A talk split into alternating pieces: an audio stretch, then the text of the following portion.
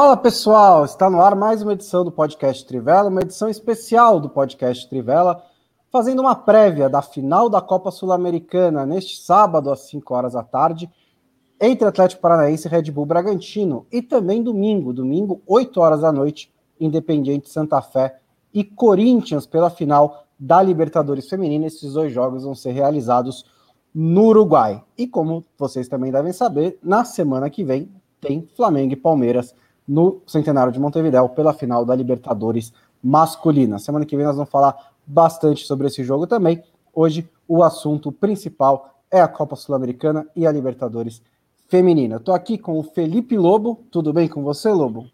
Salve, Bolsa. Salve, Stein, Giancarlo e já preparados, né, para essas essa semana toda de muito muito Montevidéu e muita final, né? Fala, Stein, tudo bem?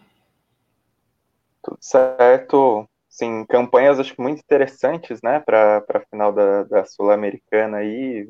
Atlético Paranaense pegou muito time de peso, o Red Bull Bragantino também eliminou equipes muito tradicionais no continente, então acho que isso ainda gera um, um ambiente também, uma expectativa grande para as duas equipes para essa final. Né? E o nosso enviado especial para Montevidéu, Giancarlo Santorum. Tudo bem com você? Como é que está o clima aí na cidade? Fala pessoal, prazer, né? Comunicar, conversar com vocês e com, com os nossos espectadores é um clima de muita festa aqui no Uruguai, né? O povo uruguaio sempre muito bem é hospitaleiro, receptivo, muito educado. É, eu já estou há, há, dois dias, quase três, aqui em Montevidéu. É, o clima que se nota na rua é um clima de expectativa, né?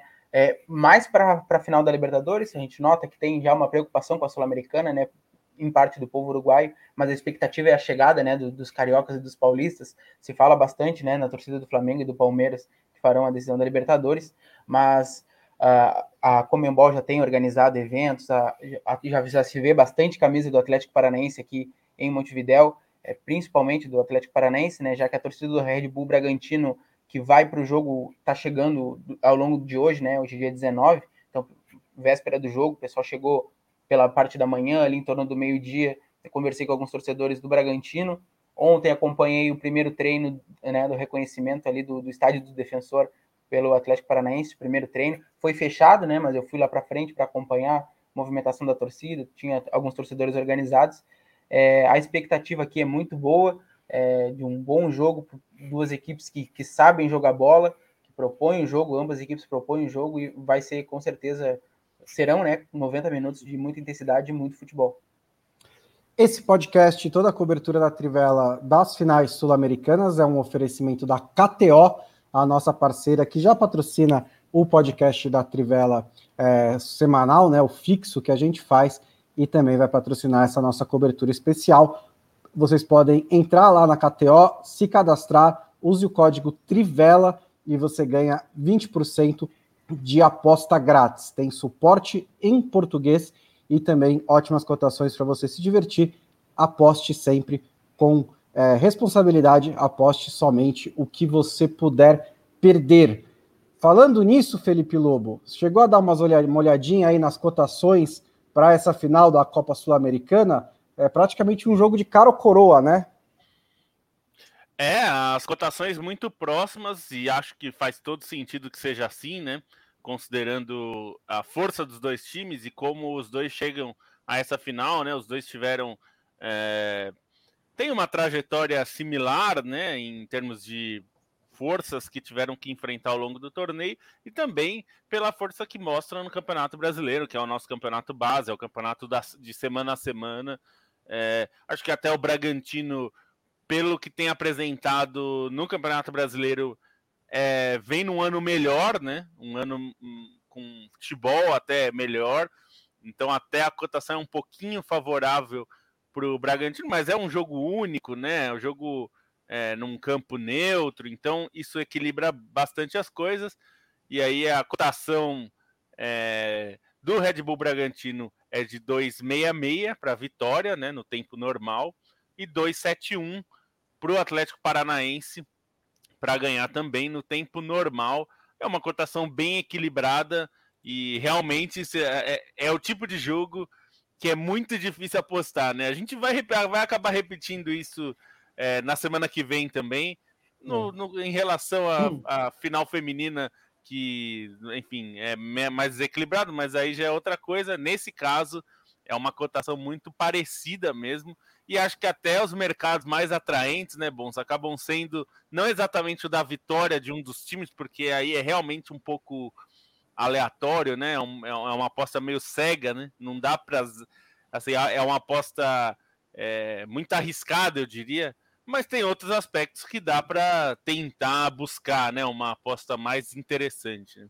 É, a gente fez um texto com prognósticos para esse jogo, né? Subiu hoje de manhã, vocês podem lá dar uma olhada. O que me chamou a atenção, a cotação para ser campeão, né? Aí depois de pênaltis e prorrogação, se, for, se forem necessários, tá exatamente igual para os dois times.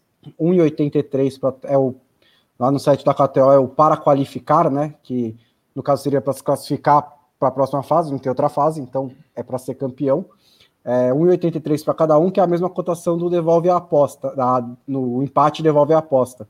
Que se eu for apostar, se eu fosse apostar em algum vencedor nesse jogo, eu iria nesse devolve a aposta, porque aí pelo menos você se garante se o jogo terminar empatado, se for uma prorrogação, você não perde nada e ainda é uma cotação muito interessante. E eles até que estão achando que vai sair uns golzinhos, viu, Lobo? Porque o, o, o over 2,5 tá 2,22 e eu vou te dizer por experiência que para um jogo de competição sul-americana geralmente paga mais. Mas eles estão considerando até que são o Red Bull Bragantino, principalmente, é um time que faz bastante gol, leva bastante gol.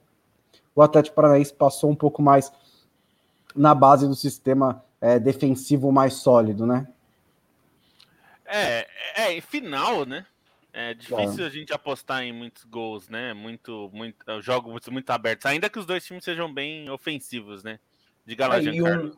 Um 2x1 um, um resolve, né? 2x1 um são três é, gols, já resolve a parada. É verdade. De repente. Uma aposta que eu gostei, é, que eu achei interessante, é o segundo tempo com mais gols do que o primeiro. É, porque aí você aposta né, no nervosismo de uma final, assim, né? Os times. São dois times muito jovens, com muitos jovens nos dois lados. Então pode ser um primeiro tempo mais travado, e aí se sair nenhum gol no primeiro tempo e um gol no segundo, você já ganha a aposta. Essa cotação também é 2,05. Tudo isso lá na KTO. É, lembrando de novo, use o código Trivela, ganhe 20% de free bet de aposta grátis, com suporte em português e ótimas cotações. Aposte com responsabilidade. A KTO patrocina o podcast da Trivela, patrocina este podcast especial e está oferecendo também todo o nosso conteúdo da final da Copa Sul-Americana, da final da Libertadores Feminina e semana que vem da final da Libertadores Masculina. Giancarlo, vamos falar um pouquinho aí da movimentação em Montevidéu. Você já chegou, já, já torcidas já chegaram. Você dando uma passeada aí pela rua, você vê camisa do Bragantino, vê camisa do Atlético Paranaense o Corinthians também, né, que vai chegar domingo. Como é que está essa mobilização da torcida em Montevidéu?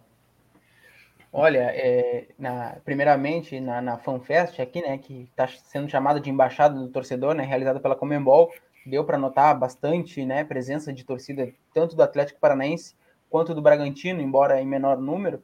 É, acabei vendo algumas camisetas do Bragantino, sim, mas a diferença é absurda, né, de torcida do Atlético Paranaense, tem até pela proximidade, né, Curitiba fica bem mais próximo de Montevidéu do que da Bragança Paulista, mas hoje pela manhã chegar, chegou um ônibus da torcida do Bragantino com cerca de 40 torcedores. É, eu conversei com um deles ali. É uma excursão meio familiar, vem bastante pai com filho, com família, é, vem senhores de idade, né, que são torcedores do Bragantino pré-Red Bull, então é uma expectativa bem legal pra, pela parte deles, assim, deu para ver que o pessoal gostou bastante da, da, da chegada da Red Bull no Bragantino. É, um dos senhores até comentou que talvez ele nunca pudesse ver né, em vida o Bragantino numa final de, de, de Sul-Americana e vencer algum título, caso não houvesse um investimento como, como tem acontecido agora com a presença da Red Bull. Então, foi bom ter essa conversa para ver que há de fato o, a aprovação né, da torcida mais antiga do, do Bragantino, assim como tem né, uma esperança e, e um, uma passagem de geração ali, o amor pela camisa do Bragantino. Da mesma forma, o Atlético Paranaense, né, com vem se remodelando ano após ano, mudou escudo, mudou o nome, mudou o estádio, então é um Atlético Paranaense cada vez mais moderno. Ambas as equipes têm esse, esse ideal assim de, de visão, são equipes novas, tanto que o povo uruguaio aqui conhece o Atlético, né, chama de paranaense. O Bragantino o pessoal ainda não conhece muito, mas pelo que eu conversei com o pessoal daqui, a torcida vai ficar para o Red Bull, o Bragantino, já que o Atlético Paranaense eliminou o Penharol. Então, uhum. uma parte vai torcer a favor do Bragantino, a outra parte vai torcer a favor do Atlético Paranaense. Está bem dividido assim. É, é, outra, outra é só para lembrar que o Atlético também meteu uma paulada no, no Penharol em 2018, quando foi campeão, né? Acho que foi meio que o, o jogo Sim. da mudança da chavinha. Então, ainda tem, tem mais esse histórico do Atlético no Uruguai. Né? É, na, na embaixada do torcedor lá, eu acabei conhecendo o torcedor do Penharol, a gente conversou, trocou mensagens depois. E ele é um dos que vai torcer tranquilamente para o Bragantino, porque ele ainda está né, com, com a, uma água guardada do, do último confronto e né, desse confronto da, da última competição. Você mencionou a embaixada do torcedor, que aliás, acho uma boa tradução para FanFest, né? A gente estava precisando de uma mesmo. É, que, como é que está a estrutura da Comembol para essa final? Além dessa embaixada, o que mais tem aí rolando na cidade? É, a, a Embaixada de Lintia, né, como eles chamam aqui, a Embaixada do Torcedor, eles reservaram um, um espaço no, no, farol de Punta Carretas aqui, um espaço bonito, perto do mar, é bem no estilo da FanFest, né, tem diversas atrações, tem food trucks, tem show, tem espaço de, de debate, de conversa, de entrevista, tem um espaço ali de futebol 5 destinado à partida das estrelas, que está acontecendo agora sexta-feira, então tem bastante evento, tem bastante atração. É, ontem teve a exposição da, da taça da Sul-Americana lá para os torcedores tirarem foto, né? Então é, tem que apresentar documentação, vacinação, tudo certinho, é, bem regulamentado. Muita gente usando máscara, outras nem tanto, né? Até porque aqui é, em, em, espaços abertos o uso nem sempre é obrigatório, depende de, dos locais, mas Uh, ontem a, a, atração principal foi a presença da Pia, né, treinadora da seleção brasileira. Ela concedeu uma entrevista, um bate-papo bem, bem legal, assim, respondeu perguntas. É, também houve shows, né? À noite teve, teve shows, teve stand da, com os jogos, né? Da, da jogos eletrônicos, né? No, no, PlayStation 5. Tem uh, ontem tiveram também apresentações de samba, que aqui o carnaval, samba e carnaval também são fortes no Uruguai. Então, uma, uma escola de samba se apresentou tem eventos né, relacionados aos dois clubes, né? Uh, aqueles eventos tradicionais de, FanFest, né? Que tu faz interações ali, uh, colocaram bolas né, na altura do que o Thiago Heleno cabeceia, por exemplo. E aí o torcedor tem que ir lá tentar e cabecear na mesma altura jogadores do Atlético e do, do Bragantino. Da mesma forma, tinha um golzinho com placar eletrônico. No caso, se tu quisesse fazer um gol no Bragantino, né? Tinha que acertar na trave ali, na goleira. Se quisesse fazer um gol a favor do Atlético, tinha que acertar na, na goleira. Então, são espaços interativos, é, são atrações, o tempo todo toca música, tem ali para comer refeições né, típicas aqui do Uruguai, né, torta frita, churros, então tu consegue a, desfrutar né, da cultura, além de chopp, cerveja artesanal, que aqui é que nem tomar água na torneira aí no Brasil, o pessoal gosta bastante, então é, é um espaço bem legal, bem atrativo, e a, a, o destaque né, para a cidade de, de Montevidéu fica pela recepção, né, o público é o público não, o povo daqui, né, é extremamente educado, receptivo, está preparado para receber a Copa de 2030, que é isso que eles querem, né? Eles querem receber a Copa de 2030, né, que faz alusão aos 100 anos da, da primeira Copa. Então, eles estão se programando para isso. A, o transporte público aqui está cada vez mais facilitado, por meio de aplicativos, tu consegue se deslocar tranquilamente, obter informações. Caso precise perguntar, o pessoal aqui responde tenta falar devagar para compreender. É, é, é, bem tranquilo de, de se localizar, de, de, se encontrar aqui. É, uma passagem de ônibus custa 44 pesos, que dá ali uns 6 reais. Tu consegue sair do centro e ir até a FanFest, a Embaixada do Torcedor, por exemplo. Então dá para se locomover, dá para conhecer os lugares. E, é, a cidade está bem localizada, está bem sinalizada, né? É, se, é, direcionando ali quem chega na rodoviária, quem chega do aeroporto, para ir até os estádios, principalmente o estádio Centenário, que vai receber duas finais, e o Gran Parque Central, que vai receber a final da, da Copa Libertadores Feminina. Então, a sinalização é perfeita em ambos os idiomas, destacado, né, com o logo da Comembol, as cores do, do, do padrão do evento. Então, é, a cidade de Montevidéu e toda a população está de parabéns, porque a organização, a limpeza das ruas está tudo impecável. Eu acho que o clima é, parece de uma Copa do Mundo, bem semelhante à Copa do Mundo no Brasil de 2014, assim. Eles estão conseguindo, de certa forma, uh, atingir a expectativa e cumprir, né, com o que eles queriam de, de ser um exemplo para se candidatar e vir forte na, na Copa do Mundo 2030.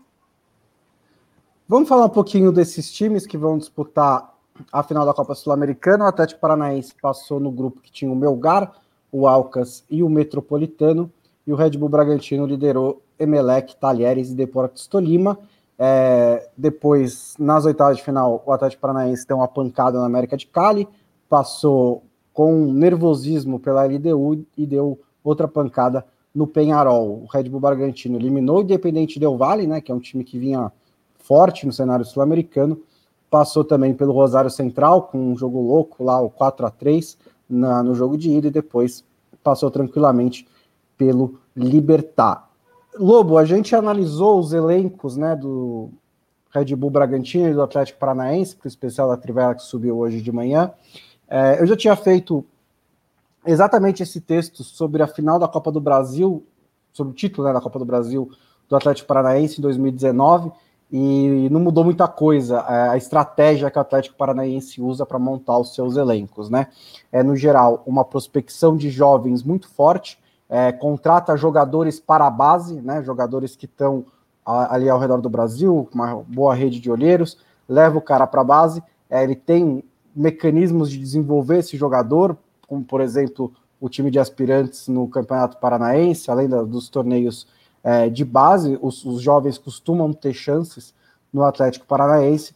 O Atlético Paranaense também fica de olho em oportunidades de jogadores fim de contrato, foi o caso do Léo Cittadini, por exemplo, ou jogadores que tinham muita promessa, mas estavam em momento de baixa, como foi o caso do Nicão lá atrás. E recentemente, né, como se firmou como um dos clubes que estão sempre chegando em momentos agudos das competições, tem feito também alguns investimentos, né, investimentos até altos, é, como no Matheus Babi, é, que foi contratado por 12 milhões de reais, e outros jogadores que o Atlético Paranaense desembolsou.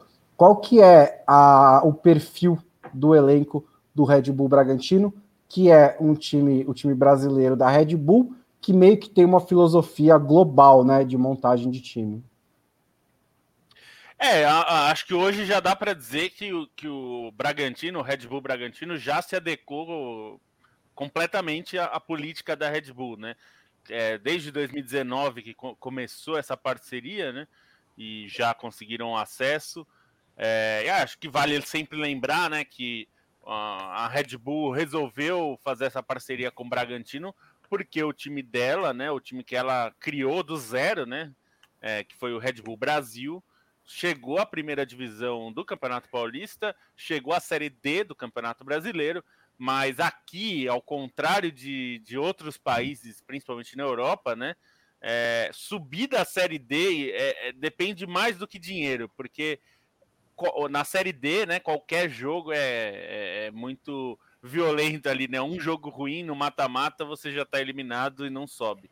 É, então essa parceria foi um atalho, né? Conseguiu chegar, já o Bragantino já estava na série B e, e hoje já está completamente adequado. O perfil é de jogadores jovens, muito jovens às vezes, e, e muitos desses jogadores são aqueles jogadores que ou tiveram uma passagem muito curta na Europa ou então é, tem um perfil que é, ainda tem muito tempo para ir para a Europa, então eles repatriam esse jogador para né, tentar desenvolvê-lo melhor. Acho que o Ramires é um caso muito claro desse, né? Ele tá, provavelmente não vai ser titular na final, né? É, mas ele é um jogador que brilhou muito pelo, pelo Bahia, foi emprestado ao Basel, não conseguiu se firmar muito bem no, no, no futebol suíço, volta é, e aí o Red Bull traz, né, como por enquanto como empréstimo, mas tem investimentos altos, né? Acho que o Bruno Prachedes é o que melhor simboliza essa força da grana mesmo, né? Porque levou o Prachedes, que é um jogador já é, promissor, né? Já era conhecido na base do Inter, né? Por, pelo potencial dele, já tinha espaço no time principal, né? Não era nenhum jogador que não era utilizado, ele era bastante utilizado, entrava bastante no time, às vezes até titular, embora fosse mais uma opção do que titular absoluto, mas era um jogador já firmado, digamos, no elenco principal do Inter e ele foi contratado por um valor alto, né? 6 milhões de euros, que é muito dinheiro para o padrão brasileiro, né? Considerando que o euro dá a patamar de quase praticamente 7 reais, né? E ele foi contratado esse ano, em junho. Então, é, muitos desses investimentos, acho que a grande estrela também é um pouco essa. expõe um pouco essa filosofia, que é o Arthur, que é um jogador que também era muito é, promissor na base do Palmeiras, era muito conhecido, brilhou, ele primeiro brilhou pelo Londrina, né, na, na é, no seu primeiro empréstimo, mas onde ele brilhou na Série A do Campeonato Brasileiro foi no Bahia, e aí, em vez de ir para a Europa, para um time menor da Europa, né, ou, ou um mercado alternativo, o Bragantino foi lá e comprou esse jogador e pagou caro por ele também. Então, é um time que já soma mais de 100 milhões em investimento, né? Quase 150 milhões gastos aí em jogadores. Alguns deles, por exemplo, Lucas Evangelista, é um jogador é, que a gente às vezes vê voltar para times grandes do Brasil, né? Porque ele se formou no São Paulo, passou por vários times menores na Europa, né? O Dinese, passou no Nantes, na França, enfim, em Portugal e ainda jovem, né, 26 anos, e ele volta para o Brasil para jogar pelo Bragantino, ainda com bastante potencial. Já tinha sido assim com Léo Ortiz, que é um jogador que já chegou até na seleção brasileira, né, também da base do Inter. Esse tinha um pouco menos de espaço em relação ao Praxedes, né, não era um jogador que era tão utilizado, mas era um jogador de elenco principal já também. Então, é, são, são o, o Bragantino montou ali várias promessas do futebol brasileiro e que não tinham assim, ainda não eram titulares absolutos ou destaques dos seus times, mas eram já utilizados. E ele trouxe esses jogadores, deu minutos, né? O Arthur dificilmente teria tantos minutos como titular no Palmeiras, mesmo que ele tivesse ficado e o Palmeiras tivesse a intenção de utilizá-lo, ele dificilmente jogaria tantas vezes, né? É, teria que a concorrência seria muito brutal para ele e, e aí esses jogadores acabam se desenvolvendo, né? E até tem algo que também a Red Bull faz no mundo inteiro, que é prospectar jovens de outros países, né? É, a gente vê já alguns.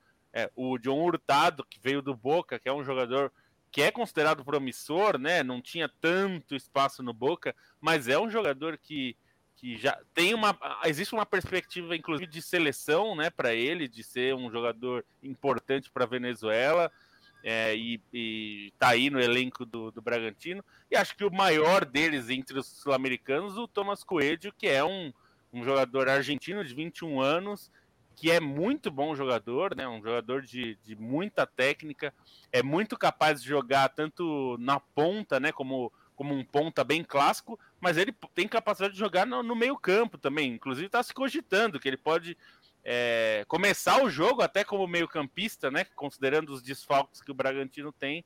Então, esse é um jogador também que é, a gente fala muito. É, há muito tempo que os times brasileiros às vezes dormem um pouco para buscar esses jogadores muito jovens, uhum. né? No mercado sul-americano. Acho que o Thomas Coelho é um exemplo muito clássico de provavelmente ele, ele iria para um Málaga, um time menor da, da é, do futebol europeu e o Bragantino foi lá pegar esse jogador e, e, tem feito um excelente uso. Ele é um destaque do time, ele é muito bom, é, tem condição de chegar na Europa até já mais maduro, né? Então é um trabalho que a gente vê que já tem a estampa da Red Bull, né? Considerando todas as franquias pelo mundo. Ah, e só para trabalhos... coisa não, só para acrescentar uma coisa no que o Lobo falou de, de ganhar minutos, é, lembrei de, de algo que agora não lembro exatamente quem falou, mas era alguém do Salzburg comentando a situação, né? Acho que além do ganhar minutos, é, algo que acontece lá e se vê no Bragantino é uma paciência de saber que os caras estão em formação, que os caras vão cometer erros que vão ter momentos inconstantes e que, enfim, isso é parte do processo da própria da aprendizagem, do amadurecimento desses jogadores. Então, além dos minutos, eles têm essa paciência, né? Faz a diferença. Acho que o caso do Arthur, por exemplo, do Ramires, enfim, jogadores que, que jogaram em clubes de massa e, e vão para o Bragantino, que tem uma, uma realidade muito particular, eles conseguem é, se dá melhor nisso, porque é um clube com uma realidade realmente distinta, sem tanta pressão e, e com um projeto que tem essa, essa paciência pro aprendizado dos caras, né? Então acho que isso acaba fazendo muita diferença também. Faz muita diferença. Como vocês sabem, eu comecei a acompanhar a NBA recentemente, né?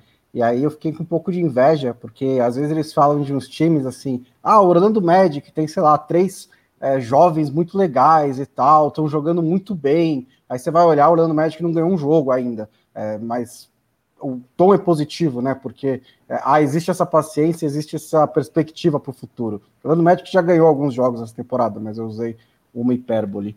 É, agora está é, falando desse dentro desses elencos, né, de Red Bull Bragantino e Atlético Paranaense, quem que pinta como candidato a protagonista desses times é, num jogo tão importante como a final da Sul-Americana? Bom, Atlético Paranaense são três nomes, são três pilares, uma tríade praticamente, né? Se a gente for considerar o que representam Santos, Thiago Heleno e Nicão para o clube, são exatamente os três remanescentes aí que entraram em campo na decisão de 2018 e também em relação é, à final da Copa do Brasil em 2019. E até interessante ver, né, como aqueles times acabaram se desmanchando, alguns para a Europa, que nem Bruno Guimarães ou René Lodge, outros pro Brasil viraram apostas de, de clubes de São Paulo, principalmente, né, o Rony, o Pablo, o próprio Rafael Veiga que estava emprestado só ao Atlético Paranaense, e esse trio continuou. Thiago Helena, acho que mais por uma, uma condição de já estar tá numa fase mais avançada da carreira, de ser um jogador mais tarimbado, mas o Santos e o Nicão seguiram lá, mesmo chegando, acho que, ao auge das carreiras, né? Acho que o auge deles é, é contínuo. O Santos pode até, a gente pode até dizer que cresceu é, nesse intervalo aí, desde, desde os últimos dois títulos. E a, a, importância desses caras, eu acho que fica, ela, ela transpareceu nessa Copa Sul-Americana e também por tabela na Copa do Brasil, pela maneira como eles foram decisivos nesses jogos grandes que o Atlético jogou, né? Jogos contra adversários muito tradicionais e que o Atlético conseguiu se impor. Obviamente, o time teve outros protagonistas. Se a gente for pegar o, a virada contra a LDU, Bissoli fez gols importantes, o Christian fez uma senhora partida é, contra o Penharol na ida, o Terãs marcou o golaço, jogou muita bola, o Pedro Rocha saiu bem do banco, mas é constante assim a importância que Santos, Thiago Heleno e Nicão tem, né? Acho que o Santos é aquele goleiro que tem dias que ele transmite que o time adversário não vai conseguir passar por ele, acho que isso ficou bem evidente nos 3 a 0 contra o Flamengo na semifinal da Copa do Brasil no Maracanã. E chegou a pegar pênalti contra o Penharol no jogo de volta, é um cara que faz a diferença, acho que está num momento da carreira que merece mesmo a posição que ele tem como uma quarta opção para a seleção brasileira, né? Mesmo a seleção estando tão bem servida de goleiros, é um cara que se coloca no páreo para a Copa do Mundo, que ajudou muito no ouro olímpico, então é um cara uma dimensão muito grande. Thiago Heleno muito sólido na defesa, né? Acho que uma liderança e até para a gente pegar a postura do Atlético que comparando com 2018 e 2019, acho que não tem um, um, time tão bom quanto aqueles e se pauta muito mais nessas lideranças, nesses protagonistas. O Thiago Heleno faz a diferença também nesse sentido, né? Fez ótimas partidas aí nessa, nessa reta de mata-matas da Sul-Americana. E o Nicão é um cara que chama a responsabilidade. Eu gosto muito da postura dele, não só em criação, em partir para cima, em marcar gol, dar assistência, mas acho que também na própria maneira como ele chama o time, como ele ajuda a organizar, como ele ajuda a organizar a própria pressão ali. É, enfim, é um jogador, acho que pela liderança, pelo que transmite, é muito grande e num momento que vai ser especial para ele, né? Que já deixou claro que não pretende renovar o contrato dele com o Atlético Paranaense, que termina no, no fim do ano é, prefere aí encerrar pelo menos essa passagem pelo clube é, nesse momento de duas finais, tentando enfim, fazer seu pezinho de meio um pouco maior em outros cantos, mas é um cara que, assim, pela maneira como em tempos era visto até como uma promessa perdida e virou esse grande ídolo do Atlético Paranaense, assim, essa final vai ser muito especial para ele em particular, né? E são três caras que é, é difícil a gente avaliar como uma obra inacabada de idolatria dos três, mas estão na, num lugar muito alto na lista de, de ídolos do Atlético Paranaense, né? Em, em, realmente concorrer a serem alguns, do, pelo menos entre os dez maiores da história do clube,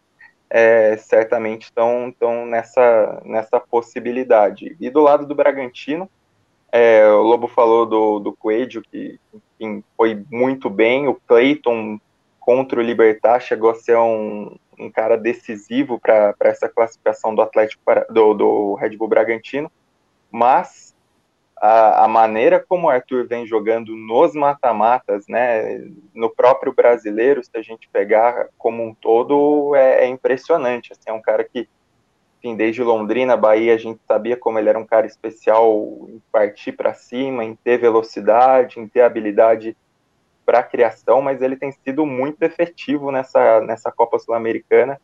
Impressionante, assim, a partida que ele fez contra o Rosário Central foi um negócio de doido.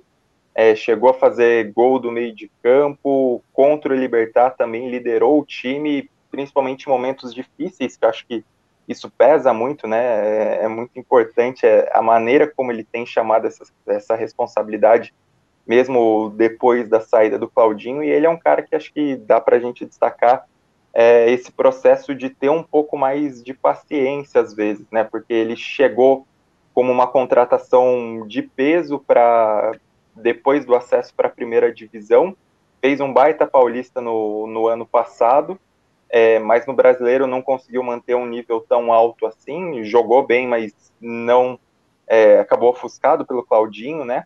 No Paulista desse ano não foi bem, oscilou, mas foi inconstante.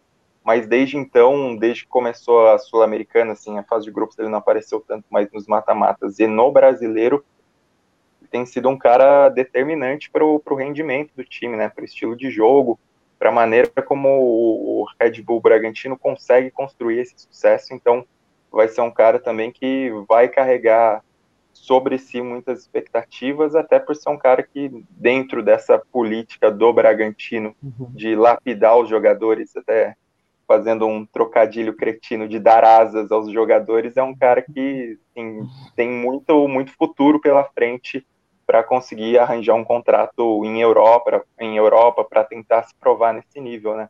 Eu acho que essa Copa Sul-Americana para a carreira dele, assim, para essa perspectiva e até para a aposta que ele fez no Bragantino, saindo do Palmeiras, onde ele teve lesões, mas também foi renegado por algumas contratações contestáveis desse período de baciada do Palmeiras. Acho que essa final de Copa Sul-Americana para ele vai ser, vai ser um bom desfecho para esse mata-mata brilhante que ele vem fazendo.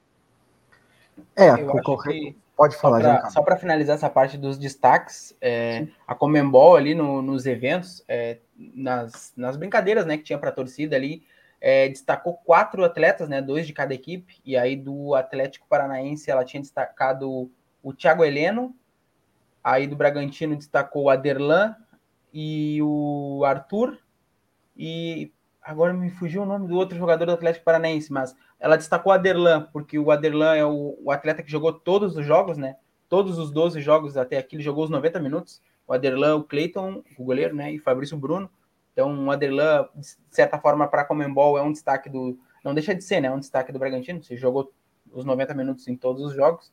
Com certeza ali foi um, um destaque importante. É, o Arthur, né? Obviamente, que, que é o destaque ofensivo da, da, da, equipe do Red Bull Bragantino.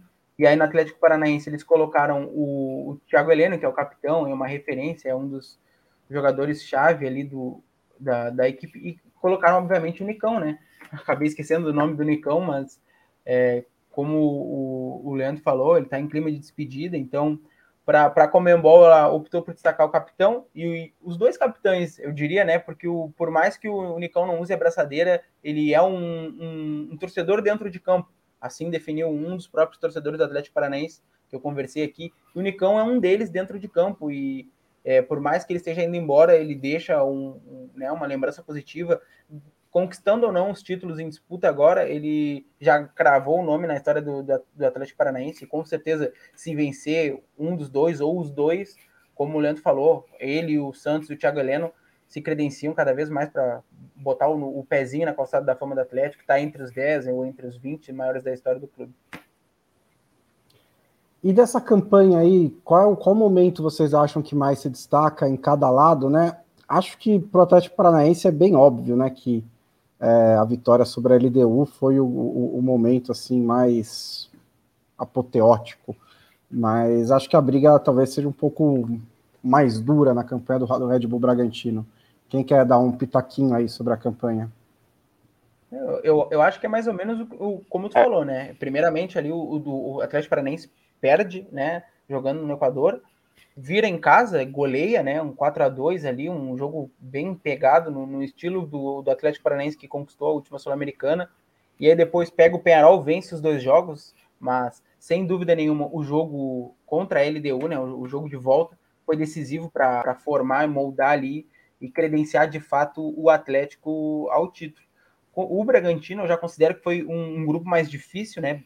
É, com a, jogos mais disputados, um grupo mais disputado do que o do Atlético, mas o jogo que, que vira a chave do Bragantino eu acho que já é logo nas oitavas de final, quando pega também o Independente Del Valle, vence fora, vence bem fora, administra em casa, aí depois pega o Rosário Central, vence bem na Argentina, um 4 a 3 que, né, que aí ganhou capas do, de jornal, na, né, virou a sensação na, na América, porque ir, em Rosário, né, ir lá contra o Rosário, vencer por 4 a 3 no estádio dos caras, uma equipe que não era conhecida e recheada de jovens, né, dos, acho que dos 30 que estão uh, que estão no elenco desse da, da Sul-Americana, quatro apenas têm mais de 30 anos, então é uma equipe jovem, é uma mescla, nem sei se dá para dizer mescla, né, mas é uma conjuntura de elenco diferente, é, o, e, e, e, a partir do momento que tu, tu tira o Independente Del Vale, que era equipe forte, que tirou o Grêmio, que já tinha sido né, surpresa na, na Libertadores há alguns anos, e aí depois tu tira o Rosário Central, que é uma equipe cascuda argentina,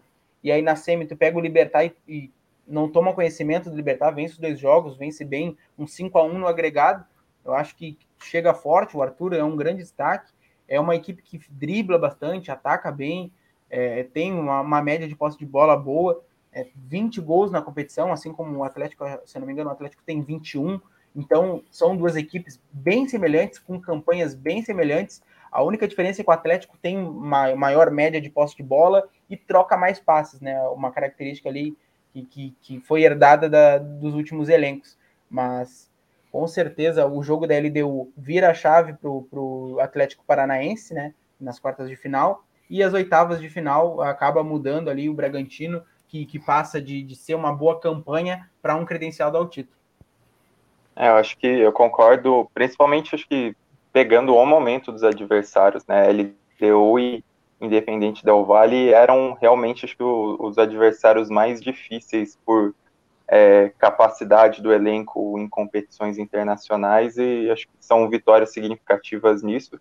É, do Atlético Paranaense eu, eu, valorizo um pouco mais também a classificação pelo Penharol, acho que pelo contexto, assim, por tudo que estava em jogo, considerando é que o Penharol tinha uma expectativa grande, não apenas é, pelo período ausente das finais continentais, mas também porque vinha de uma, uma campanha meio empolgante, né, acho que principalmente pelas vitórias contra o Corinthians ali na fase de grupos, é, pelo próprio fato de poder decidir em casa, então acho que o Atlético Paranaense cortar esse barato e fazer essa conexão com 2018, que também foi um momento importante para o clube, acho que, que, é uma vitória que, que merece ser destacada também por, assim, por ser o Penharol quem é e pelo enredo do jogo, não necessariamente pelo momento do Penharol em si, né? Até tem alguns jogadores promissores aí despontando, alguns caras até aparecendo é, como titulares na seleção uruguaia, mas eu acho que o contexto do jogo em si ele acaba valorizando valorizando isso porque enfim, vencer as duas do Penharol ainda com é, partidas relativamente seguras apesar de, de certas pressões do Penharol nos no 180 minutos acho que é importante também o Atlético Paranaense. O Atlético Paranaense ganhou a Copa Sul-Americana em 2018 né depois ganhou a Copa do Brasil em 2019 agora está em duas finais ao mesmo tempo. É, são quatro finais em três anos. É um clube que lá em 2005 tinha chegado na final da Libertadores, fez outra final de Copa do Brasil é, em 2013 também, né, contra o Flamengo.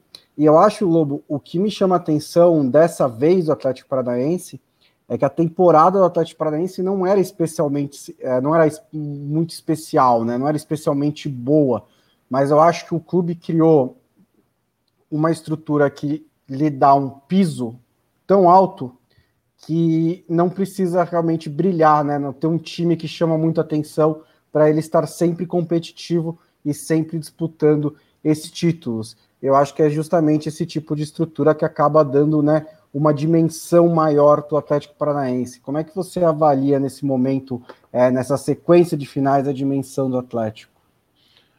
É, eu, eu acho que tem uma coisa que, que é fácil de constatar, é que o Atlético Paranaense hoje é dos grandes times brasileiros. É, isso, é, se a gente é, olhar pelo que ele é capaz de fazer né, nos últimos anos, eu nem estou falando de ganhar o Campeonato Brasileiro lá de 2001, que foi um marco importante, óbvio, para a história do clube.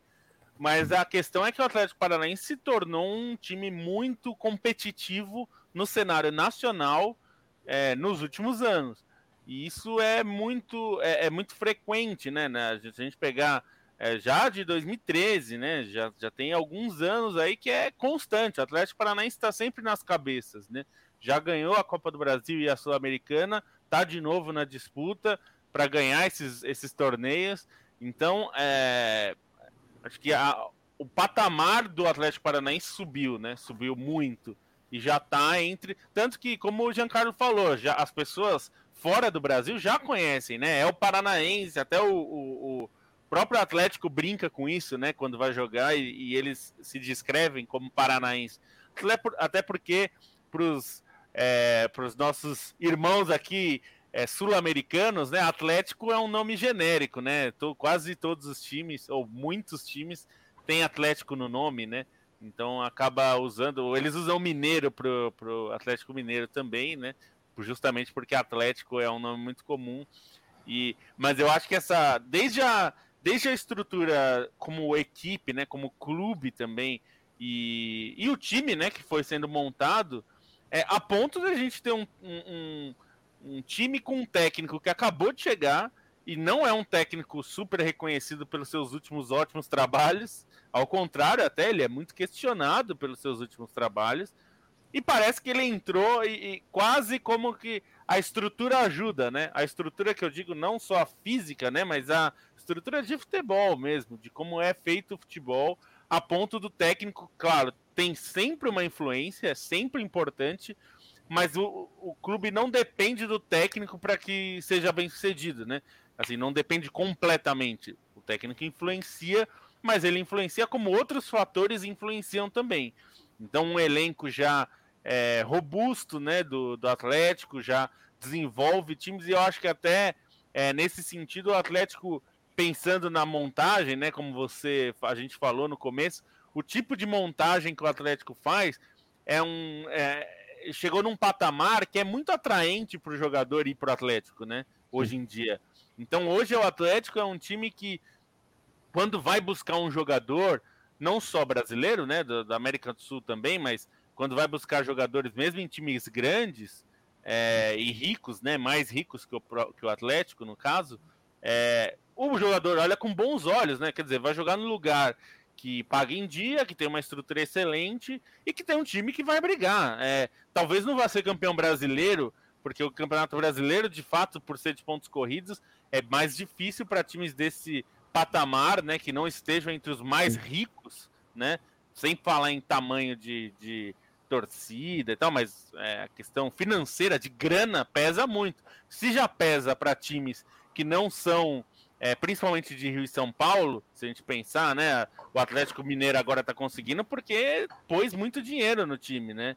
Se a gente pensar. Peraí, patamar... porque puseram muito dinheiro no time dele, né? É, pois é. é, então tem um, tem um investidor anjo ali, né? Que tá colocando muito dinheiro. Mas se a gente pegar mesmo para os times. E nem precisa sair de São Paulo, se a gente pegar o Santos, o patamar de receita do Santos. Uhum é, nem estou falando de gestão, tá? Que aí a gestão é desastrosa. O Corinthians ganha muito mais dinheiro que todos esses e é desastroso também. Mas digo, sem, sem ter esse dinheiro, com uma boa gestão, o Atlético meio que chega onde dá para chegar, né? Você briga ali pela parte de cima da tabela quando está numa boa fase. Agora, no caso do Campeonato Brasileiro, nem é o, nem é o que está acontecendo, mas briga forte nas competições, né?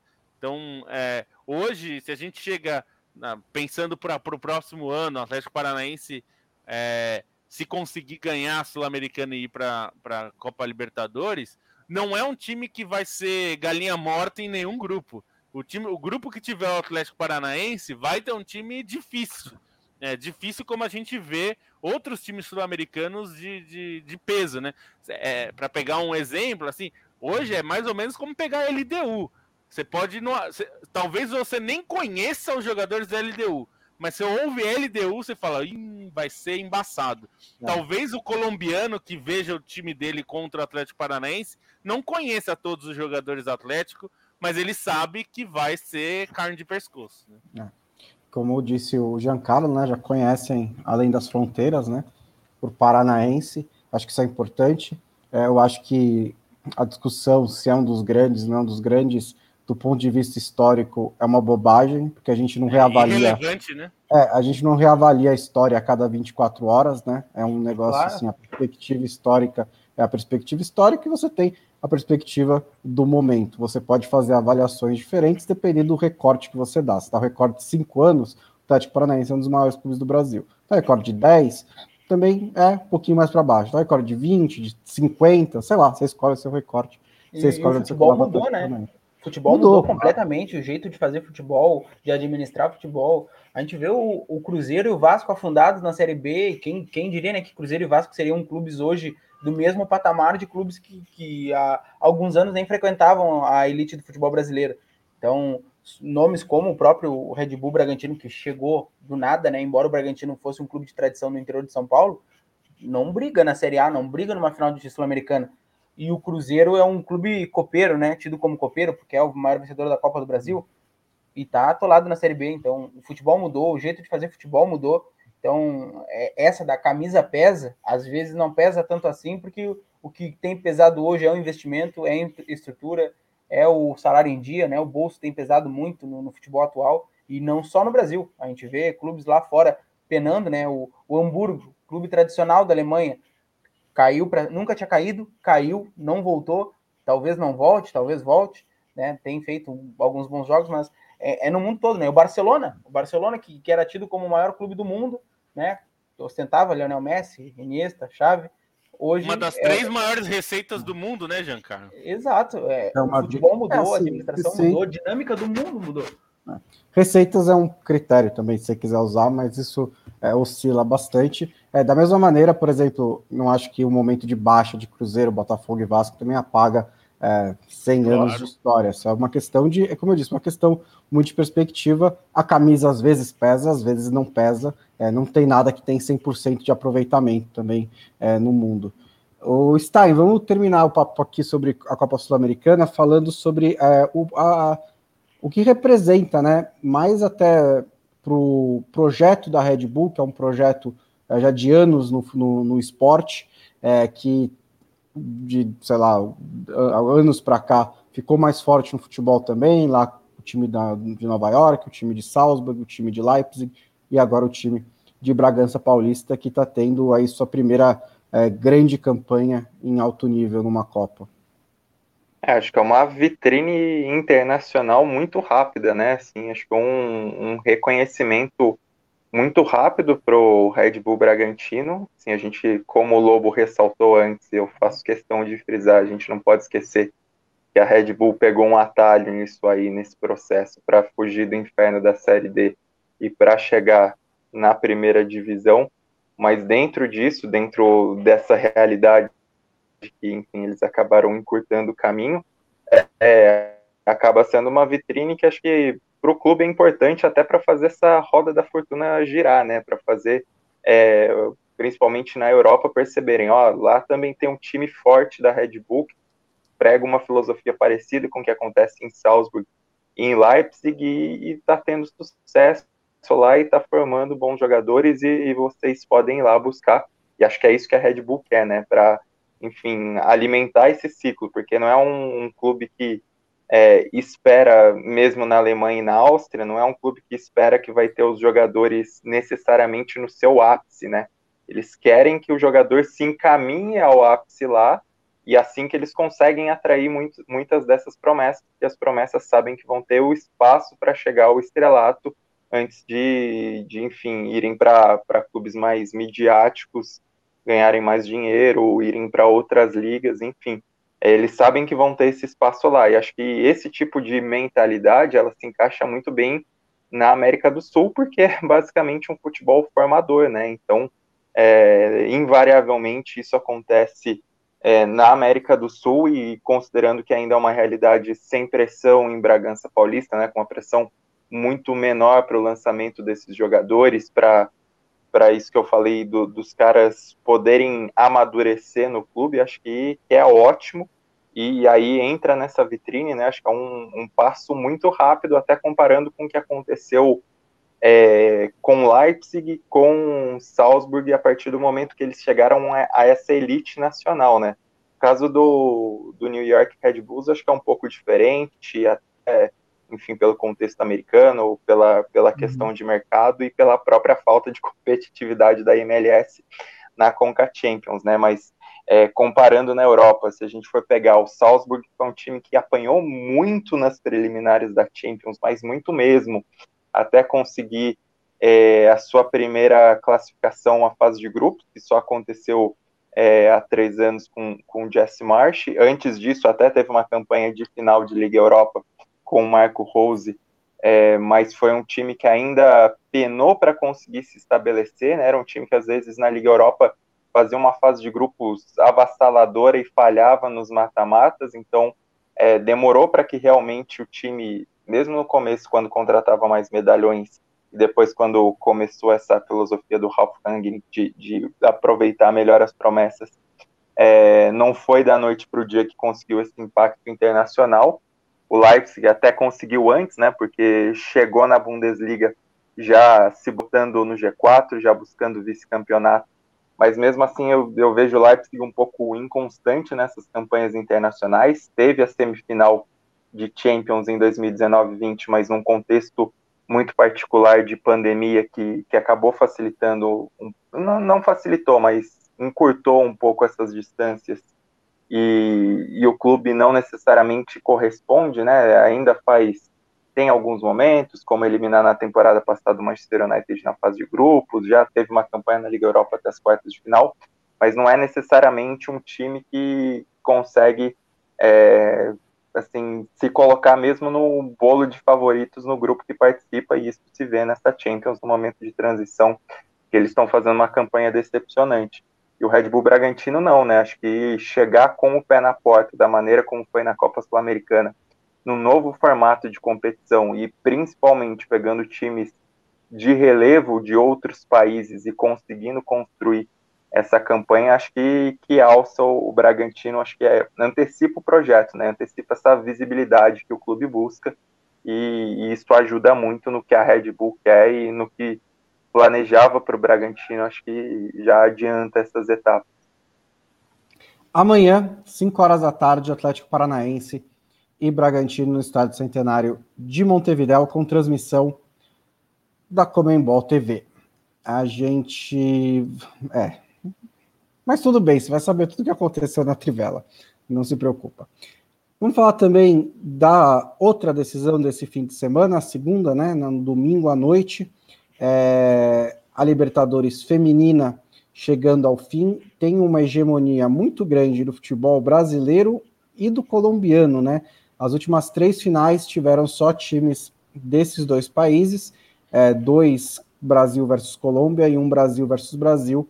Agora tem mais um Brasil versus Colômbia, o Corinthians, que é o clube é, dominante do futebol feminino no Brasil, também sempre fazendo boas campanhas é, continentais. É, o jogo vai ser, não vai ser no, no, no, Centenário, vai ser no Grande Parque Central, né, também um estádio simbólico aí de Montevidéu. Você já viu, já trombou com alguns corintianos também, Giancarlo?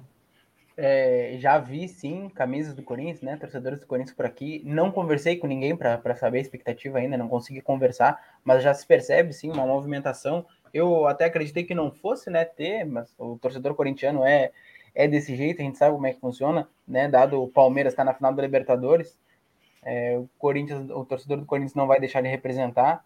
É, é um grande é um grande sentimento até, a torcida, a, o povo uruguaio está bem contente de receber a final da Libertadores feminina, porque aqui o projeto de futebol feminino é bem forte, tem, tem equipes tradicionais aqui, ah, inclusive amadoras, tem bastante é, é, projetos de futebol feminino aqui, é, é tão difundido quanto aí no Brasil, embora os resultados ainda não apareçam, há um projeto para as próximas gerações, né? É, clubes de bairro, clubes amadores, para ceder jogadores para grandes equipes, como o próprio Nacional e o Penharol. É, então é uma grande expectativa, o povo uruguaio está contente de receber e eu, eu não vi quanto público vai ser liberado, mas eu já vi que tem, tem promoções de ingresso, né? A própria Comembol estava fazendo uh, atividades lá na, na, Embaixada do Torcedor e, e as, as premiações eram ingressos para a final, então tinha, tinha né, um investimento ali uh, do público, uma presença de, de pessoal interessado em conhecer o futebol feminino, né? Porque na atividade ali tu conhecia pontos turísticos, conversava sobre futebol feminino, e aí poderia né, ganhar um ingresso de acordo com, com ali o, o, o decorrer da, da atividade. Então, houve bastante procura, é, é um, um, evento que, que, que, tem um certo apelo aqui pelo povo uruguaio, é, não vai ter a, a, né, o, o, apelo de uma final de Libertadores, com o estádio cheio e etc., mas com certeza o, o povo uruguaio está abraçando, a, é, a, presença da final está aqui, está considerando de forma igual, né? São três finais. A gente vê que aqui no Uruguai o pessoal não fala, ah, tem, tem a Libertadores e a Sul-Americana. Ah, é, e tem a, Sul, a Libertadores Feminina. Eles já colocam os três no mesmo patamar. Vai ter a Sul-Americana, a Libertadores Feminina e na outra semana a Libertadores Masculina. Tanto que tu caminha pela praia aqui, pelo, pelo centro, tu vê bandeiras do, das três competições, uhum. tu, tu vê a notícia no jornal de forma igual, o pessoal conversando. É, conversei com o porteiro do prédio aqui para saber o que, que ele, o que, que ele sabia, o que, que ele esperava. Ele falou que de forma igual, né? Porque a, as mulheres daqui acompanham, os homens daqui, de certa forma, acompanham. É um, uma modalidade que vem crescendo, né? Está em expansão no mundo todo. E no Uruguai, que é um país acolhedor por natureza, acho que não seria diferente. O pessoal que está bem esperançoso quanto a, a, a, final. E muitos esperavam que o, que o Nacional pudesse aparecer ali, né? Mas deu azar de cruzar contra o Corinthians. É, é sobre a... É um baita de um azar mesmo, né? Levou 8 a 0 na semifinal. Manda ver, tá? Não, sobre a torcida do Corinthians, acho que é legal destacar também o próprio engajamento que a torcida do Corinthians tem com o time feminino, né? Acho que isso é, é algo singular, assim, mesmo entre os grandes clubes brasileiros que têm uma equipe feminina forte. Acho que no, no Corinthians você percebe uma, uma mobilização é, muito maior ao redor do time feminino. Acho que vale a gente ponderar que é, a semifinal foi agora, né, no começo da semana, então não é que os caras tiveram tempo para planejar essa viagem, vai ser uma viagem é, bem mais difícil de se fazer, né, não, não é uma viagem com um mês, um mês e meio de planejamento como foram os demais clubes, o Corinthians classificou na terça-feira, é, mas acho que é, é, importante destacar a maneira como o Corinthians tem essa consciência ao redor do time feminino, a torcida realmente gosta, abraça e assim a fase do time facilita também, porque Corinthians é realmente favorito ainda mais é, nessa expectativa de ter uma, uma, semi, uma decisão brasileira, né, com a queda da Ferroviária, acho que reforça ainda mais esse, essa expectativa ao redor do Corinthians. E qual o segredo do Corinthians, Lobo, para ter um, é, esse time tão forte, né? Um trabalho de qualidade é, tanto técnico, um trabalho de qualidade de formação de elenco e um time que um, um clube que trata muito bem, né, o seu futebol feminino. É, é a, o Corinthians conseguiu. É curioso isso, né? Relativamente porque... falando, né? É, não, é curioso porque é, o Corinthians começou a investir mais no feminino até quando viu outros rivais investirem, principalmente o São Paulo na época. E o São Paulo fazia um investimento quase protocolar, assim, só para dizer que tinha.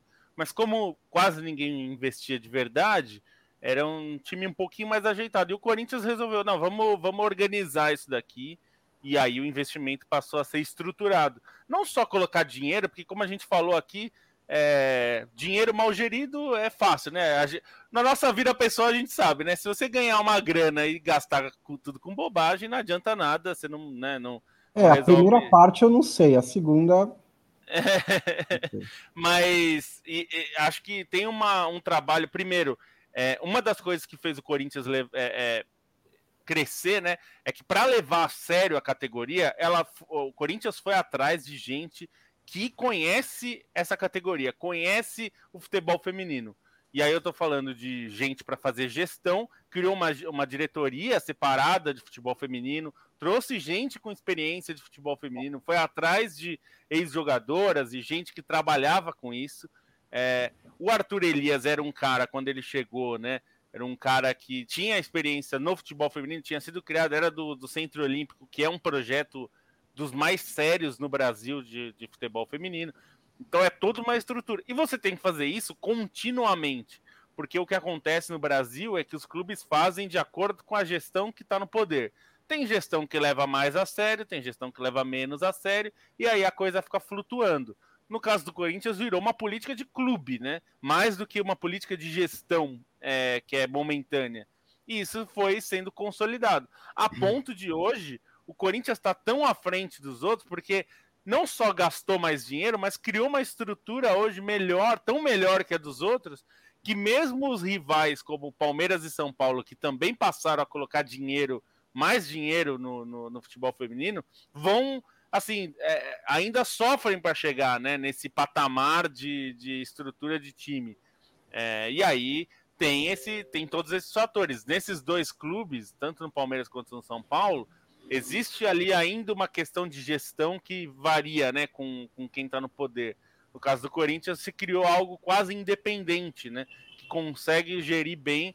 E aí, claro, esse time é muito forte, contratou muitos jogadores bons, mas a gente está. Essa é a parte, é a última parte do processo, né? Antes disso, o Corinthians trabalhou bastante e é um dos times que tem trabalhado para melhorar, por exemplo, categorias de base, que é o nosso gargalo, né? Nosso gargalo no Brasil de futebol feminino é categoria de base. A gente tem jogar, a maior parte das jogadoras profissionais hoje tiveram pouquíssima base, algumas nem tiveram base, né? A gente teve jogadoras que estrearam no profissional com 16 anos sem ter jogado uma categoria de base.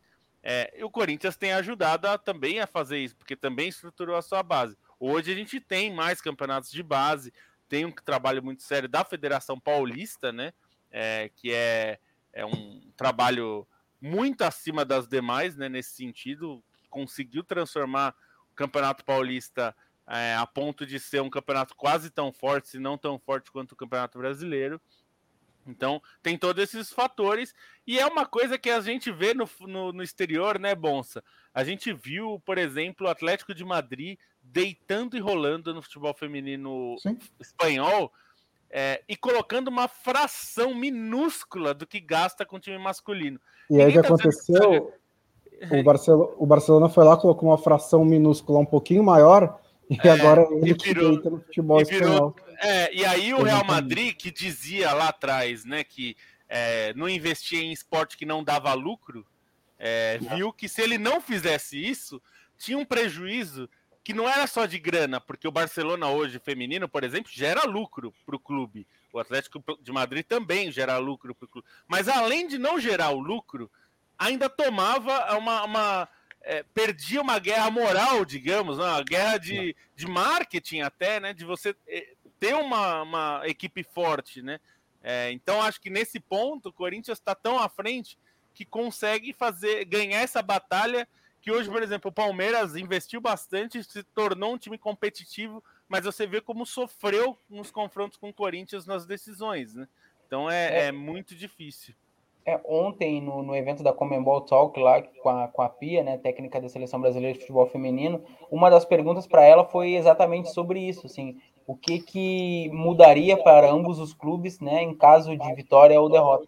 E ela destacou que o Corinthians vencer, né, comprova ali uma supremacia do futebol brasileiro e comprova que investimento dá resultado, né? Portanto, puxaria para o lado do Corinthians e incentivaria, né, patrocinadores e é, e, enfim, para colocar dinheiro no futebol feminino. Para o lado do Santa Fé, por exemplo, uh, mostra que caso vença, que com pouco investimento, com garra, com luta, com persistência, tu consegue né, lapidar uh, joias, diamantes e, e enfrentar um, um, grande, bater de frente, né? E que se tivesse investi mais investimento, conseguiria mais vezes fazer isso, ou melhor, no caso de derrota também, né? Mostraria que, que mesmo com um baixo investimento que tem o futebol colombiano, conseguiu bater de frente, e aí vai colocar o pensamento de, de se o que, que eu faria, né? Como eu faço para chegar no lugar do Corinthians e numa próxima ocasião vencer o Corinthians, o que chamaria mais investimento, investimentos também, né? A Pia bateu muito nessa tecla de não desistir, de, de aproveitar o momento, de ir lá e, e, representar a camisa que tu estiver vestindo na competição que tu tiver, é, sendo uma, uma competição organizada ou não, ir lá fazer, porque no momento que tu mostra que tu está pronto, é, o investimento aparece, a oportunidade aparece, e a evolução é, ela tem sido vista, né, embora pequena, é uma evolução e a tendência é que cada vez mais evolua. Então ela conseguiu né, relacionar ali um, uma possível, um eventual título do Corinthians de uma forma positiva para o Corinthians e uma forma positiva para o Santa Fé, mesmo que perca né, a competição. É, acho que vem bem nisso que vocês estavam comentando, né? É, a, a necessidade de investimento, de planejamento, principalmente, e obviamente do respeito com a modalidade, ela é fundamental, né, para o pleno exercício e para o andamento, para o sucesso, inclusive para as próximas gerações. Mas a Pia tratou muito bem disso e ainda falou que a geração que está vindo, né, o público que está acompanhando, está assistindo o futebol feminino. Pode assistir só o primeiro tempo, pode assistir o jogo inteiro, ou só seguir o clube nas redes sociais. É um começo, sabe? Que a próxima geração daqui a pouco vai vai torcer para um, o, o seu clube feminino também, ou vai escolher um clube europeu e vai abraçar o clube europeu, como vocês estavam falando. É, daqui a pouco, assim como o Barcelona olhou, pô, o Atlético está crescendo, vou colocar porque eu quero crescer também, até por rivalidade também, né? Tem muita questão da rivalidade. Tu vê o Corinthians vai pode ganhar, como o Santa Fé pode ganhar, mas aí o Corinthians ganhando, incentiva o Palmeiras a investir mais, incentiva o São Paulo a voltar a investir né, de uma forma mais ampla, mais robusta. Da mesma forma como em Porto Alegre o Internacional investe mais, o Grêmio olhou, começou a investir e vira a granalização ali, como em tudo acontece no Sul, aconteceu no futebol feminino e eu acho que é um caminho, né? Já que o caminho do planejamento não dá certo, se for para o bem, usa a rivalidade para isso, que de forma ou outra quem acaba ganhando é o esporte, né? E dá para fazer um, um elogio raro, é muito raro a gente elogiar como é bom, mas uma coisa tem que ser elogiada a ideia que muita gente esperneou quando saiu, que é obrigar todos os times que jogam competição sul-americana a ter times femininos, deu resultado. Deu resultado no sentido de que agora os times têm que, pelo menos, ter um time de figuração. É, a gente pode falar do Havaí Kinderman, na verdade, o, o projeto é, é, o Kinderman, né? O Havaí é, dá uma estrutura parcial ali, é uma parceria e tudo mais, mas, é, mas é, no mínimo, eles têm que se preocupar em existir, né? E, e ter essa parceria. É, como o Corinthians já trabalhou com parceria, o São Paulo já trabalhou com parceria, o Flamengo trabalha até hoje com parceria, mas pelo menos tem que existir o futebol feminino no clube, né? No, o time tem que ter essa parceria. E aí, o próprio Palmeiras, né, assim, viu que a parceria era importante e tal, mas viu que precisava dar mais, né? Fazer as jogadoras atuarem no Allianz Parque, que se tornou uma arma para esse time feminino, né? É óbvio, né? Quando se o Inter joga no, no Beira Rio, no futebol feminino, é, já rola uma intimidação, né? Assim como se o Grêmio jogar na arena, então eles começaram a perceber que é o óbvio do óbvio, né? Se você joga no seu estádio, né? Causa tudo isso. Então, esse é um ponto que é importante. A Comebol bateu nesse, nessa tecla e isso vem funcionando. É algo, inclusive, que a Europa quer fazer. Vai obrigar, quer obrigar, né, no futuro próximo, uhum. a todos os clubes que participam das competições a terem times femininos, o... porque viu que funciona, né? É, essa ideia da parceria trouxe resultado, né, principalmente com, com o Corinthians, né? O Corinthians foi campeão da, da Libertadores no período da parceria com o Audax. Então, é. isso mostra, né, que, que de fato, por mais que tu tá usando um nome fantasia ou utilizando atletas de outras equipes, é o começo, né? É a modalidade de, de forma profissional, com muito investimento, tá começando, tem um, um ganho, logicamente, uma expansão, mas no Brasil ainda está em processo de, de evolução. Então, para servir como base para alavancar, eu acho que foi uma medida né, drástica, mas que tinha que ser, tinha que ser feita sim. É, tanto agora nos clubes da Série A, tem que ser na, na Série B também. Eu acho que isso vai, vai trazer organização né? Porque no momento que tu começa a pensar sobre outras modalidades do teu, do teu clube, da tua agremiação, que seja, tu expande né, o horizonte, a administração, de certa forma, isso contribui até para o futebol masculino. A, a crescente do futebol feminino contribui tanto para o futebol masculino quanto para outras modalidades que cada clube vem a ter. Então, eu acho que Corinthians e Independente Santa Fé são exemplos, sim, de, de, gestão de futebol bem feito, bem, bem jogado. É, tanto que ambas as equipes, né, independente de quem seja campeão, vai ser campeão invicto da Libertadores, né? As duas não perderam. Santa Fé passou nos pênaltis, né? Mas empatou. Então, são, são os, as duas chegaram na final porque mereceram, né? A Ferroviária era a favorita, o Santa Fé foi lá, bateu de frente, levou para os pênaltis, venceu. Corinthians, né, foi amassando ao longo do caminho, é, é, o, é o favorito, pode ser que sim, mas a, a Independente Santa Fé vai se, né, vai botar postura, vai se manter firme, né? A gente sabe que daqui a pouco sofre o primeiro gol cedo, pode abalar a estrutura e o Corinthians, né, de certa forma golear, mas a gente viu que, que o Independente Santa Fé é uma equipe sólida, é uma equipe aguerrida, é uma equipe que, que bate, que, que, que, faz até um, um certo joguinho sul-americano, assim, de, de, matar tempo quando, né, quando precisa, fazer aquela cera. Então já é um, um, clube que, por mais que ostente jogadoras novas de 2001, 2002, 2003, é, é um clube que já tem uma mentalidade, uma malícia assim, de futebol sul-americano, é, chama atenção isso e a gente sabe que o Corinthians tem atletas experientes, mas com certeza vai ser um grande confronto, né? O Brasil novamente presente numa final. O Brasil só ficou fora de uma final, então e o Corinthians ainda pode ser, né? Obter a tríplice coroa, né? Tá na final do, Campeonato Paulista, vencer o Brasileirão, pode vencer a Libertadores, é, que seria algo fantástico para o futebol feminino do Corinthians, que vai abrir os olhos e vai reforçar ainda mais, né? A necessidade de investimento, de apoio, de administração no futebol feminino principalmente né, nos clubes grandes, nas bases desses clubes, que o futebol feminino hoje tem, tem que ter base para criar novas gerações, para que não né, a crescente não vá para água abaixo e o processo de evolução seja constante. É, e só para dar um pitaco sobre o futebol colombiano, acho que eles têm um pouco dessa visão de investimento, de, de dar oportunidade, enfim, porque são, são os clubes é, da primeira divisão que tem esse, essa, essa questão de realmente fazer o um investimento é, no futebol feminino por incentivo da federação, e acho que o, os resultados são claros, né? A Colômbia, como seleção, é uma seleção competitiva no cenário sul-americano, não necessariamente foi para a última Copa do Mundo, mas chegou a disputar duas Copas seguidas, disputou Olimpíadas, chegou a ser campeã pan-americana é, vai sediar a próxima Copa América, então tem chance de fazer novamente um papel digno e se classificar é, para a Copa do Mundo de 2023. E os clubes, é, acho que é interessante perceber como os clubes da Colômbia não são, não é necessariamente uma força muito clara, né? Como é, por vezes acontece até mesmo no Brasil. Não, tem até uma rotatividade. O Huila foi campeão em 2018, é, depois o América de Cali fez boas campanhas, foi vice-campeão contra a Ferroviária em 2020. Agora o Independente Santa Fé conseguiu eliminar a atual campeã, a Ferroviária, que vinha de duas finais consecutivas. Isso é muito significativo.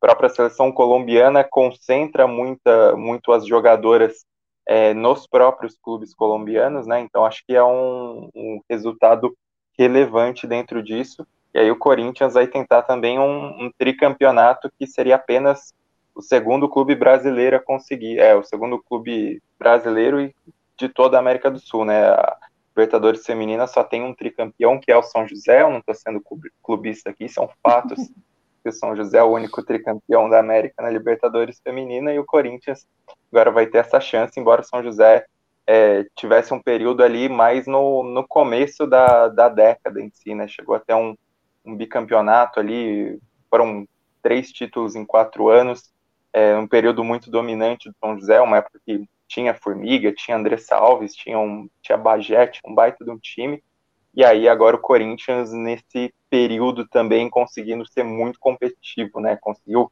é, tá indo aí para sua quinta final, é, para sua terceira final em cinco anos e para tentar realmente o terceiro título. É um time que quando chega na final costuma levar o caneco.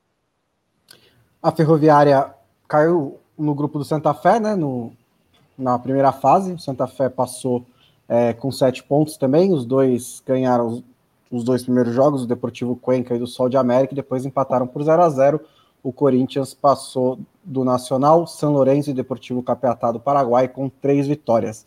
Nas quartas de final, a Ferroviária despachou o Cerro Porteio, o Corinthians despachou o Aliança, ou oh, desculpa, é, o Santa Fé ganhou do Havaí Kinderman e o Alianza Lima perdeu do Corinthians. O Corinthians fez 3 a 1 no Alianza Lima. Nas semifinais, o Santa Fé ganhou da Ferroviária nos pênaltis e o Corinthians fez 8 a 0 no Nacional para se classificar para essa decisão. É, teve disputa de terceiro colocado e a Ferroviária ganhou do Nacional também nos pênaltis.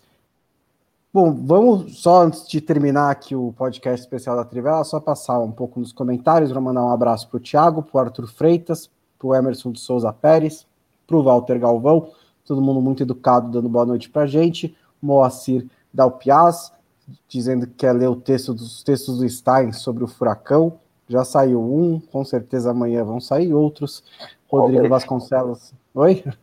Então, se o plantão deixar, vamos ver quem que vai assumir a, a, na hora do jogo.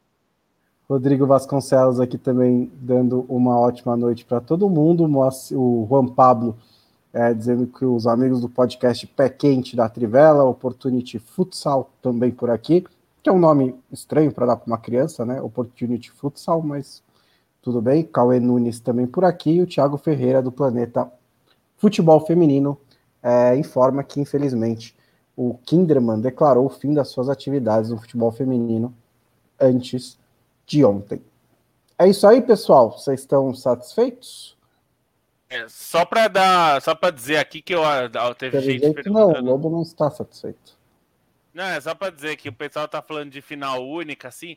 É, a gente é contra, já falamos disso e tal, mas assim, já era, viu, galera? Pode esquecer que é. eles não vão eu, voltar atrás nunca fui mais contra do que nesse mês de novembro. tá? Eu já era contra, e aí eu... quando você sente na pele, você fica mais contra. É, eu, eu era contra, sempre fui contra, mas assim, é, não é nem que a gente é, deixou de ser contra, mas é porque eu acho que não adianta ficar brigando contra isso, porque eles não vão mudar, isso para os padrões da Comebol funcionou e eles não vão querer manter assim vai ser assim. Tá dinheiro, é, é. É o que importa no fim das contas para Comembol. Um abraço para o Felipe Lobo, um abraço para o Leandro Stein, um abraço para o Giancarlo Santorum, que, como lembrando, é nosso enviado especial para Montevideo. Não será o único, é, mas ele já está lá para Copa Sul-Americana, para a final da Libertadores Feminina. E sábado que vem tem a final da Libertadores Masculina, Flamengo e Palmeiras. Lembrando, esse podcast, é, toda a nossa cobertura das finais sul-americanas, assim como o podcast de quinta-feira da Trivela, o podcast clássico da Trivela, são oferecimento da KTO, site de apostas KTO. Entra lá, usa o código Trivela na hora de se cadastrar para ganhar 20% de aposta grátis. Você tem suporte português e ótimas cotações para se divertir. Aposte apenas o que você pode perder aposta é para se divertir, é, não dá para ganhar dinheiro. Até dá, mas é tipo um trabalho, né? Mas então, só na, na aposta casual ali, não se preocupa se você estiver perdendo dinheiro, é assim mesmo, é só diversão. Um abraço para todo mundo que acompanhou aqui a live. Esse, essa conversa vai naturalmente entrar no feed da Trivela também, como podcast. E até a próxima. Falou, pessoal!